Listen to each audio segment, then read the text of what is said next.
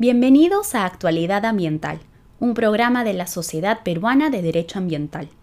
En el capítulo de hoy abordaremos cómo la construcción de una carretera en la Amazonía peruana puede ser tanto una solución como un problema.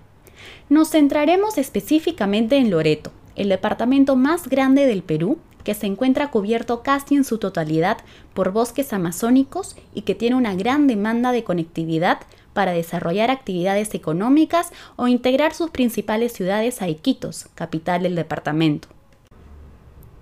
La población de Loreto, que ha crecido de forma sostenida por más de 20 años, se encuentra mayoritariamente a favor de la construcción de carreteras. Actualmente, los ríos son el principal medio de transporte, pero su costo, el depender de condiciones favorables para la navegación y el tiempo que demanda movilizarse, hacen que parte de la población piense como una solución la construcción de carreteras en medio de los bosques. Con un trazado directo se puede unir puntos en medio de la selva y recorrer esta ruta en vehículos puede tomar algunas horas, en comparación con la caminata de días que se suele hacer para recorrer la misma distancia o el tiempo que tome la navegación. Esto ha hecho que las autoridades de Loreto y del gobierno central planteen hace muchos años ya varios proyectos de carreteras con el fin de integrar las principales ciudades de Loreto y unirla con, destinos tan lejanos incluso como la frontera con Colombia o la costa peruana. Varios de estos proyectos ya se encuentran en ejecución, como la carretera Bellavista-Mazán Salvador el Estrecho, Genaro Herrera Colonia Angamos, Genaro Herrera Requena o Yurimaguas Jeveros. Sin embargo, antes de analizar casos específicos, detengámonos un momento para analizar si quizá estas alternativas son soluciones que a la larga van a generar otros problemas. Escuchemos a Alicia Abanto, adjunta para el Medio Ambiente, Servicios Públicos y Pueblos Indígenas de la Defensoría del Pueblo.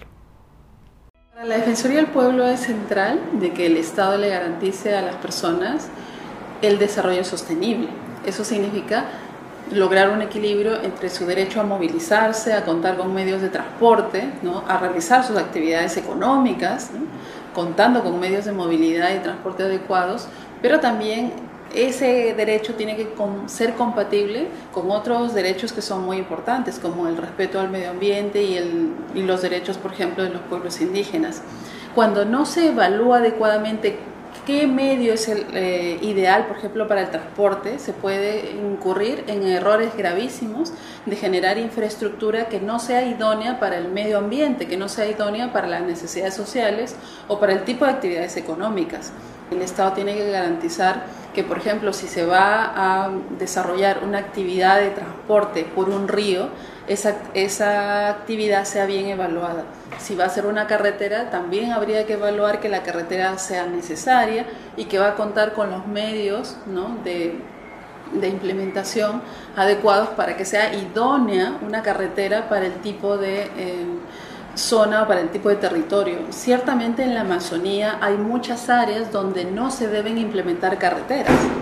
porque la ley lo prohíbe. La propia Constitución, por ejemplo, establece que el Estado peruano tiene que garantizar el cuidado y la preservación de las áreas naturales protegidas, la protección de los pueblos indígenas en situación de aislamiento y en esas reservas que son intangibles no se pueden implementar carreteras. La Defensoría del Pueblo no está en contra de las carreteras,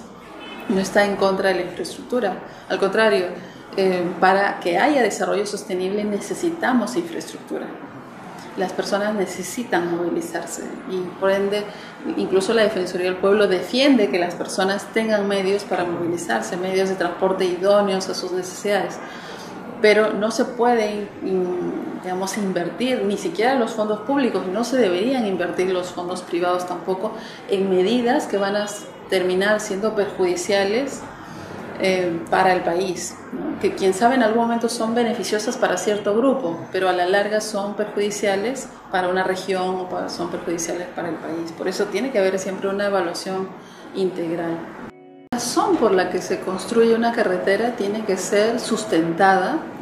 en las necesidades no solo económicas, sino también en las necesidades eh, miradas desde un enfoque integral ¿no? de la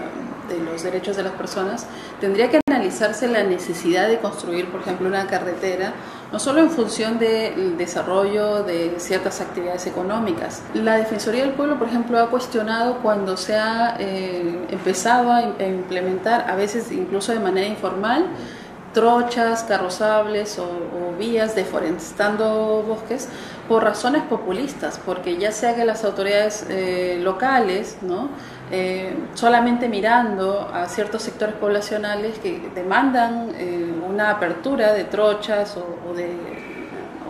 inversión en carreteras, solamente ven el pedido ciudadano, pero no hay un debido sustento de cuál es la valoración integral que hay que hacer respecto de, eh, los beneficios que va a traer esa carretera en el mediano y largo plazo. Entonces, una carretera eh, que no tiene un adecuado análisis, que no solamente se apoya en el pedido ciudadano, sino que también hace la valoración de, por ejemplo, cuáles son los impactos que va a tener, puede generar problemas de deforestación, alentar el desarrollo de actividades ilícitas como la tal ilegal, la minería ilegal, el tráfico de drogas, entre otros.